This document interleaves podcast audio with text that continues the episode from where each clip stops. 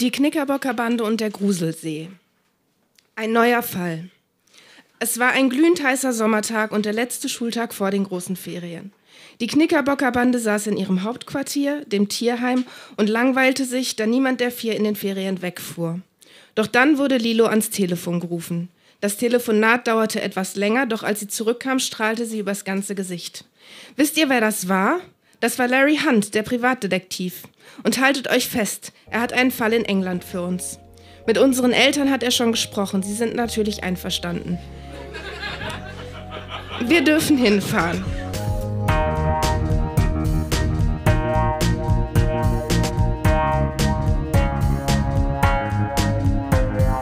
Texte von gestern. Erwachsene lesen Dinge, die sie als Kinder geschrieben haben.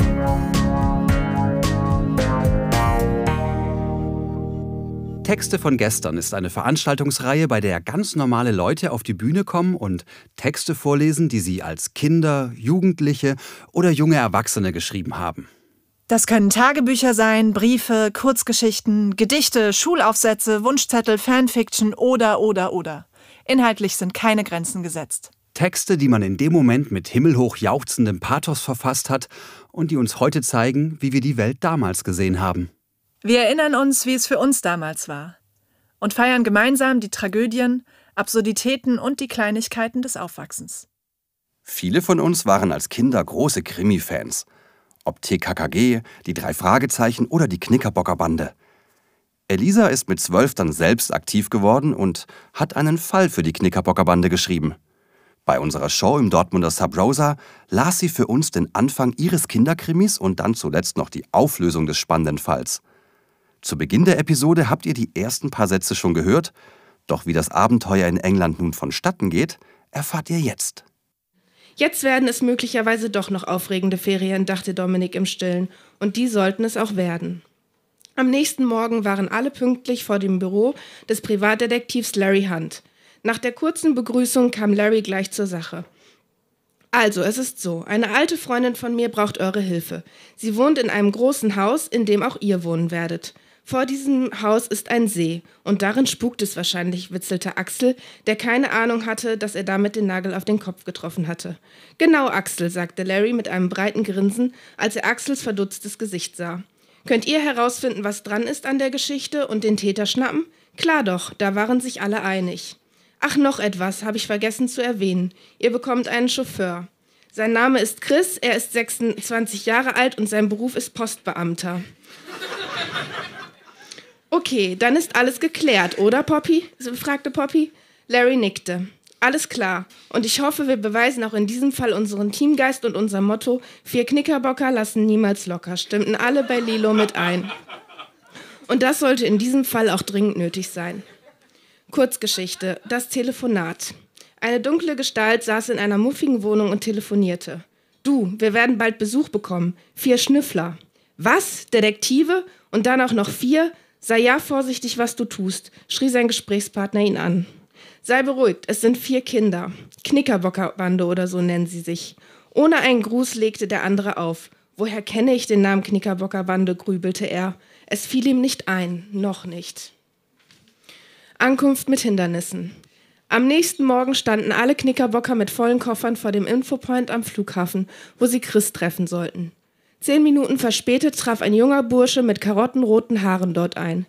Lilo musterte ihn mit einem Blick, den Axel überhaupt nicht leiden konnte. Er bedeutete, wow, cooler Typ. Nach einer kurzen Vorstellung hieß es jetzt aber Beeilung. Als der Flug endlich losging, hatte jeder der vier Freunde andere Interessen. Poppy schmökerte in einem Pferdebuch, Lilo trug Notizen in ihr Tagebuch ein, Dominik las, las, ein Buch über England und Axel unterhielt sich mit einem Jungen, der aus England kam und als Austauschschüler in Deutschland war. Bei einer Zwischenlandung war der Austauschschüler am Ziel. Daher begab sich Axel zu seinen Freunden, da er sensationelle Neuigkeiten hatte. Also, hört zu. Der Junge, mit dem ich mich eben unterhalten habe, er heißt Mike, wohnt neben Frau Vogel, unserer Auftraggeberin.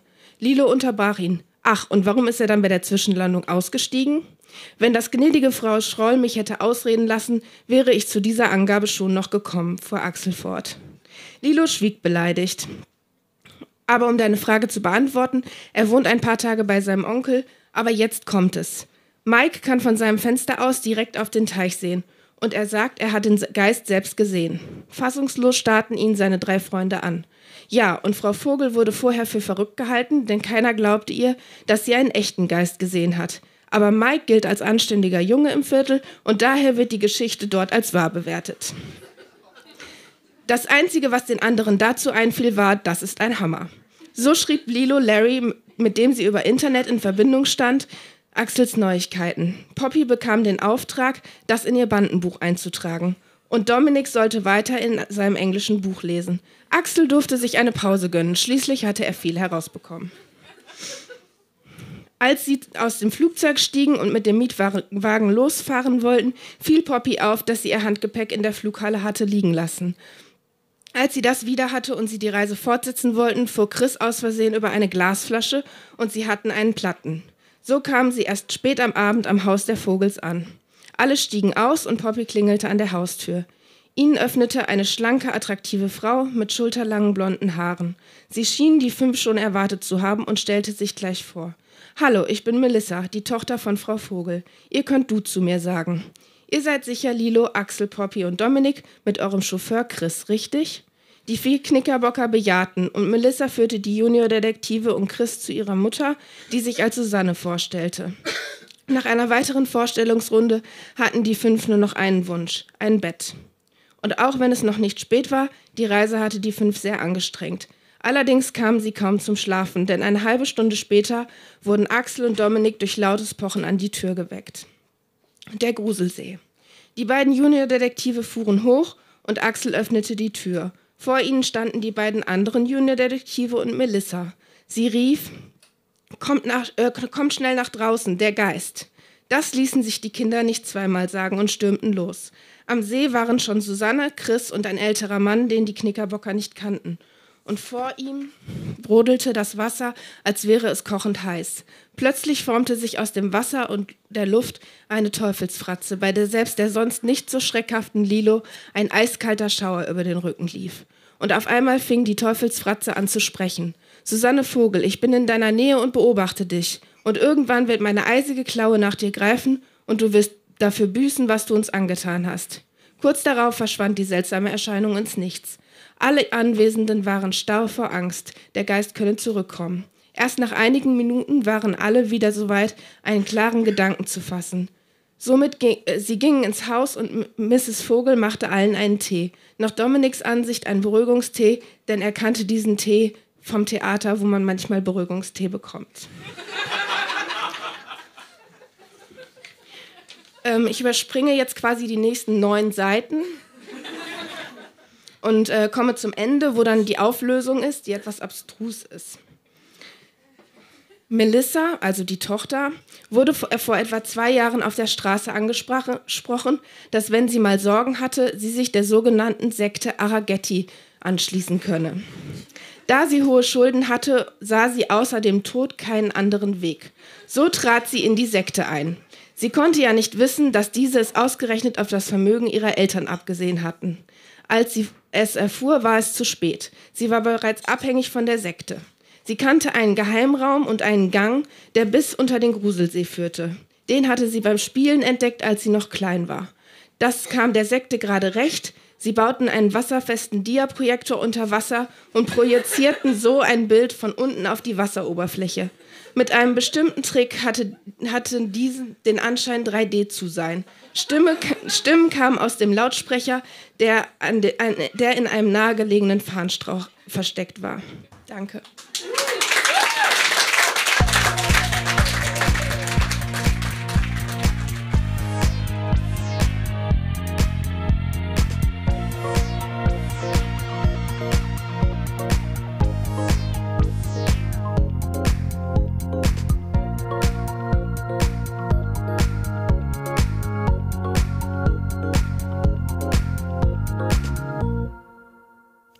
Schrieb als Jugendliche oft und gerne Kurzgeschichten. Mit 16 verfasste sie eine Geschichte, die für sie eher untypisch war. Im Märchengenre, relativ anarchisch erzählt und mit vielen Verweisen auf das damalige TV-Programm. Ein dicker, fetter Ochsenfrosch torkelte in einer nebeligen Nacht über eine Schnellstraße. Mittendrin blieb er stehen und erbrach einen Prinzen. Dieser stoppte das nächste Auto und ließ sich neben einer Schönheit nieder, die früher Bernd das Brot gewesen war. Hat dich schon mal ein Frosch gekotzt? fragte der Prinz, auch bekannt als Brad Pitt, seine Fahrerin, während er sich noch etwas Froschschleim aus den Haaren wischte. Die Fahrerin wollte etwas erwidern, als sich eine Taube durch die Frontscheibe auf die beiden stürzte. Der neue K3, nur den einen, sonst will ich keinen, krächzte sie, bevor sie ihren letzten Lebenssaft in Brads Hände ergoss. Wer hat was gesehen? fragte eine Polizistin, wie ein Löw die wie ein Löwenzahn aus dem Asphalt herausgebrochen war. Gerufen aus dem Jenseits hatte ihr Meister sie aus ihrem Zweitjob einfach herausgerissen. Nein, zum Strippen war es wohl doch zu kalt. Verschämt kniff sie die Beine zusammen, was nicht wirklich viel brachte. Mann ist die Dickmann, dachte sich Bernd und wünschte sich wieder ein Mann zu sein. Der Ochsenfrosch hatte sich nach seinem Ausbruch in den nahegelegenen Wald geschlichen. Er hatte dieses ewige Gewürge satt. Nur weil die Stars mal dem Rummel entfliehen wollten, baten sie ihm um Unterkunft für geraume Zeit, bis sie sich einfach, wann sie wollten, wieder aus ihm herauszwängten. Während am String der Polizistin schon kettenartige Eiszapfen aufreiten, stoppte Elfi, bekannt durch ihre flanelläugigen Granulathäschen, vollends den Nahverkehr. Sie hatte einen Moment nicht auf ihre rollenden Glasflaschen geachtet und war daraufhin mit einem LKW auf der entgegengesetzten Straßenseite zusammengestoßen. Rotzflitz und Donner, schrie sie erschrocken auf, als sie den Schaden sah, den sie angerichtet hatte. Das ist, auch bekannt als kübelböckische Gehirnausdünstung, ließ sich in Form eines Gurkenglases aus der Kühlerhaube purzeln. Das Glas zersprang in viele kleine Teilchen. Ich bin frei, jubelte es und sprang als Reh in den Wald. Seitdem war es nie mehr gesehen. Jedenfalls in Deutschland. Nur in Japan hat es die Leute mit seinem Virus angesteckt. Mitsamt seiner Band Fette Ratten, die im Takt mit ihren Schwänzen schwingen, blubbert es: Ich bin ein Star, holt mich bloß nicht mehr hier raus. Dankeschön.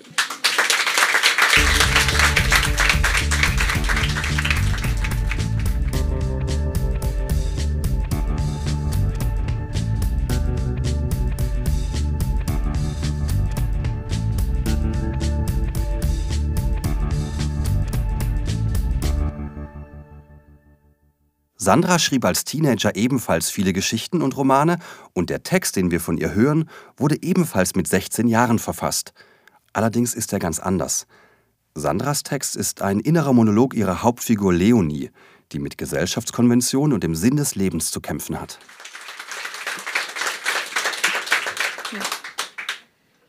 Während meine Schritte schneller und schneller werden, mein Atem immer unregelmäßiger wird, weiß ich, dass es dieses Mal kein Entkommen geben wird. Ich werde es durchziehen, ganz egal mit welchen Konsequenzen die Außenwelt dann leben muss. Schon wieder dieses Wort, Außenwelt. Ich habe es satt. Ich habe es wirklich satt, meine Augen immer nur auf das, was um mich herum geschieht, zu richten. Das Geschehen um mich herum so zu betrachten, als wäre ich kein Teil davon. Wenn ich nicht selber versuche, mir etwas vorzumachen, weiß ich auch, dass ich mit dem, was ich gerade gesagt habe, gar nicht mal so falsch liege. Wie könnte ich nur?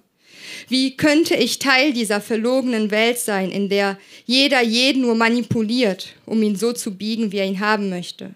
Von der Geburt an. Immer ist man irgendwelchen Einflüssen ausgesetzt. Teil dieser Welt kann man nur dann wer werden, wenn man die Bereitschaft besitzt, sich umpolen zu lassen sich in eine Richtung lenken zu lassen, die im Grunde genommen verkehrt ist, die nur der Allgemeinheit gilt. Wenn man sich selbst nicht als Individuum sieht, sondern als Bote, der für die Gesellschaft dienen muss, damit alle Welt glücklich und zufrieden leben kann. Erst dann kann man dazugehören. Voraussetzung Nummer eins und meiner Meinung nach die einzige Voraussetzung, die es lohnt erwähnt zu werden, ist die Anpassungsfähigkeit. Man sollte schlicht und ergreifend in der Lage dazu sein, sich anzupassen. Und das habe ich getan. Kostbare Jahre meines Lebens sind an mir vorübergezogen, in denen ich weder wusste, wer ich wirklich bin, noch was ich eines Tages werden möchte. Nun weiß ich es. Zwar erst seit heute Morgen, doch reicht dies aus, um meine Konsequenzen daraus zu ziehen. Ja, heute lasse ich das Schicksal nicht über mich entscheiden. Heute werde ich Schicksal spielen und herausfinden, ob diese Rolle geeignet für mich ist. Und das ist sie mit Sicherheit, denke ich.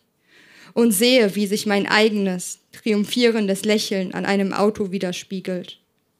Für einen winzigen Augenblick erwache ich aus meinem Trancezustand und schaue irritiert umher. Ich nehme wieder die Dunkelheit wahr, die mich umgibt, die Stille, die unheimlich erscheint.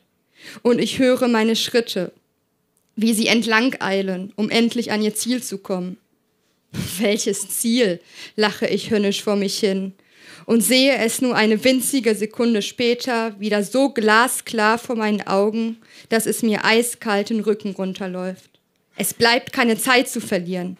Nein, ich habe schon viel zu viel Zeit verloren in meinem Leben. Sekunden, Minuten, Stunden, Tage, Wochen, Monate, sogar Jahre sind vergangen. Und was ist passiert? Nichts. Nichts Weltbewegendes. Nichts, für das es sich lohnen würde, auch nur einen einzigen Gedanken zu verschwenden. Daran muss sich etwas ändern. Bereits über einen längeren Zeitraum hinweg hatte ich schon die Überlegung, dass sich in naher Zukunft etwas ändern sollte. Doch noch nie verspürte ich diesen Drang, dass ich etwas ändern muss, so stark wie heute. Denkt ihr jetzt, ich bin aus einer Irrenanstalt entflohen? In meinem Inneren die Hoffnung auf ein Leben im Freien, auf ein besseres Leben, auf die Heilung meiner kranken Seele, meines blutenden Herzen? Ja, denkt ihr das wirklich? Dann täuscht ihr euch, hört ihr? Ihr täuscht euch verdammt nochmal. So wie ihr euch schon immer in mir getäuscht habt. Ob an meinem allerersten Kindergeburtstag oder in meiner Schulzeit. Immer dasselbe. Ach, Leonie, habe ich doch gewusst, dass die Puppe dir gefallen würde. Vor allem die langen Haare. Du hast schon immer so gerne Haare frisiert. Als ob. Noch nie konnte ich mit diesen nachgestellten Babys etwas anfangen. Sie sind und waren einfach unecht. Genauso unecht wie diese beschissene Welt, in der wir leben.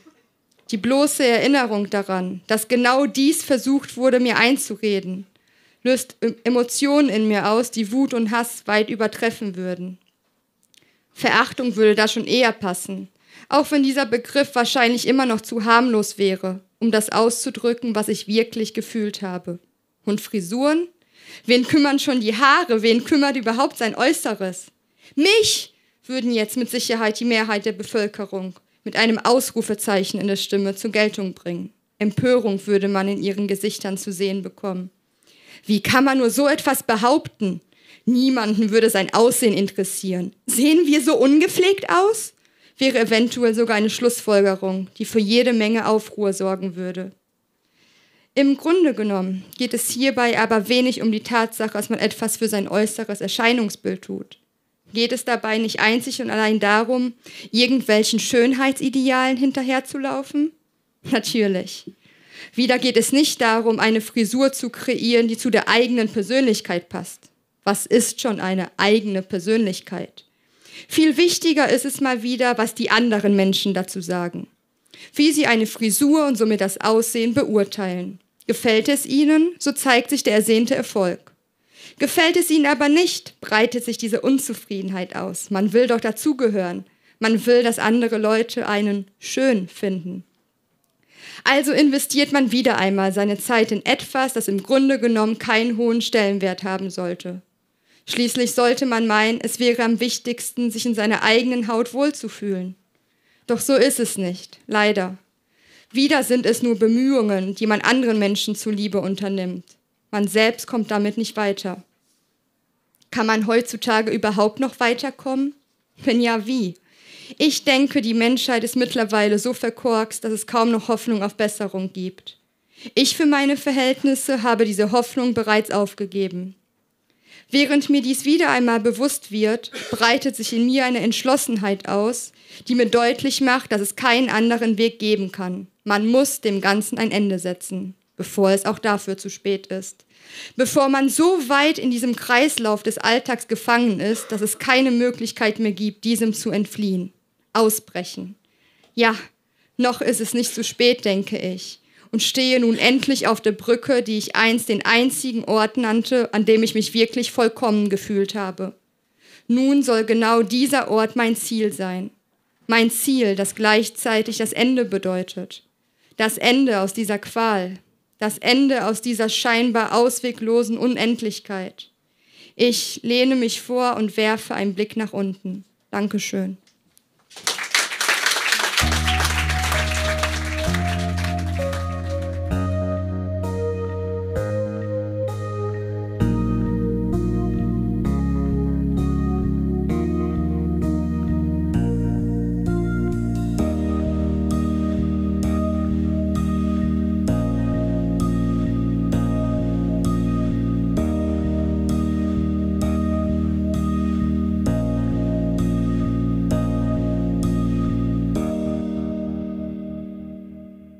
Und zuletzt hören wir eine Kurzgeschichte, die Max im Alter von acht Jahren schrieb, als seine Klasse an einem Schreibwettbewerb zum Thema Mensch, Maschine, Automat teilnahm. Max Text wurde prämiert und in einem Buch veröffentlicht. Der Roboter. Gleich ist er fertig, sagte Professor Felix zu sich und schraubte an seinem neu erfundenen Roboter herum. Wie lange hat er gebraucht? Wie viele Stunden hat er in seinem Laboratorium verbracht? Jetzt war sein Glanzstück fertig. Und wirklich, er konnte es kaum glauben, dass sein Werk vollendet war. Sicher würde er einmal den Nobelpreis dafür bekommen. Mit der entsprechenden Kleidung war der Roboter von einem menschlichen Wesen kaum zu unterscheiden. Nun programmierte Professor Felix seinen Roboter so, dass dieser sich wie Menschen benahm. Auf jeden Fall musst du einen Namen haben, meinte, meinte der Professor. Mach mir mal einen Vorschlag. Diesen Satz hatte der Professor in seiner Arbeit vertieft so vor sich hingesprochen. Wie überrascht war er, als er plötzlich eine fast menschliche Stimme vernahm. Wie wär's mit Hugo? fragte der Roboter. Ein schöner Name, Hugo, applaudierte Felix, aber woher kannst du sprechen und woher kennst du den Namen? Ganz einfach. Du hast, als du mich gebaut hast, Radio gehört. Die Wörter, die darin vorkamen, habe ich mir auf der meiner Festplatte gespeichert, erklärte Hugo. Denkst du mit der Festplatte? fragte der Professor. Ja, denkt ihr etwa nicht mit einer Festplatte? Nein, sagte Felix, wir denken mit dem Kopf. Vielleicht habt ihr eine Festplatte im Kopf, sagte Hugo. Auch nein, im Kopf haben wir Menschen ein Gehirn, klärte Professor Felix den Roboter auf. Plötzlich piepte der Roboter. Oh, ich muss was trinken, rief Hugo und lief zu einem Ölkännchen, das er bis zur Hälfte austrank. Wollen Sie auch etwas trinken? fragte er. Es schmeckt echt lecker. Vielen Dank, Menschen trinken kein Öl, sagte Felix. Die Menschen sind schon komisch, meinte der Roboter. Sie haben keine Festplatte, sie trinken kein Öl. Was denn noch? Nun ja, sagte der Professor. Du bist ein Roboter und ich bin ein Mensch. Wir sehen unterschiedlich aus und essen und trinken auch anders. Manche Roboter klappern und rattern. Wir Menschen aber klappern, klappern und rattern nie. Wir haben ein Herz, ihr nicht. Geht ihr kaputt, kann man euch reparieren. Sterben wir, kann uns keiner mehr richtig zum Leben erwecken. Verstehst du? Ja, antwortete Hugo und nickte verständnisvoll. So lebten beide glücklich zusammen und glichen sich immer mehr einander an. Nach einem Jahr starb der Professor, äh, und weil Hugo wusste, dass man Menschen, die gestorben sind, nicht wieder zum Leben erwecken kann, übernahm der Roboter den Beruf von Felix und er fand ganz wundervolle Dinge, für die er schließlich mit dem Nobelpreis belohnt wurde. Keiner merkte, dass der Erfinder eigentlich ein Roboter war und Öl mag Hugo nun auch nicht mehr trinken. Das war's.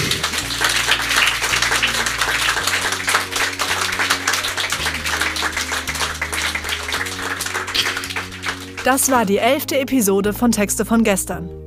Die nächste Folge mit Highlights aus unserer Berlin-Show im April kommt in zwei Wochen. Alle Infos zu unseren nächsten Veranstaltungen in Berlin und ganz Deutschland findet ihr auf unserer Facebook-Seite oder auf textevongestern.de.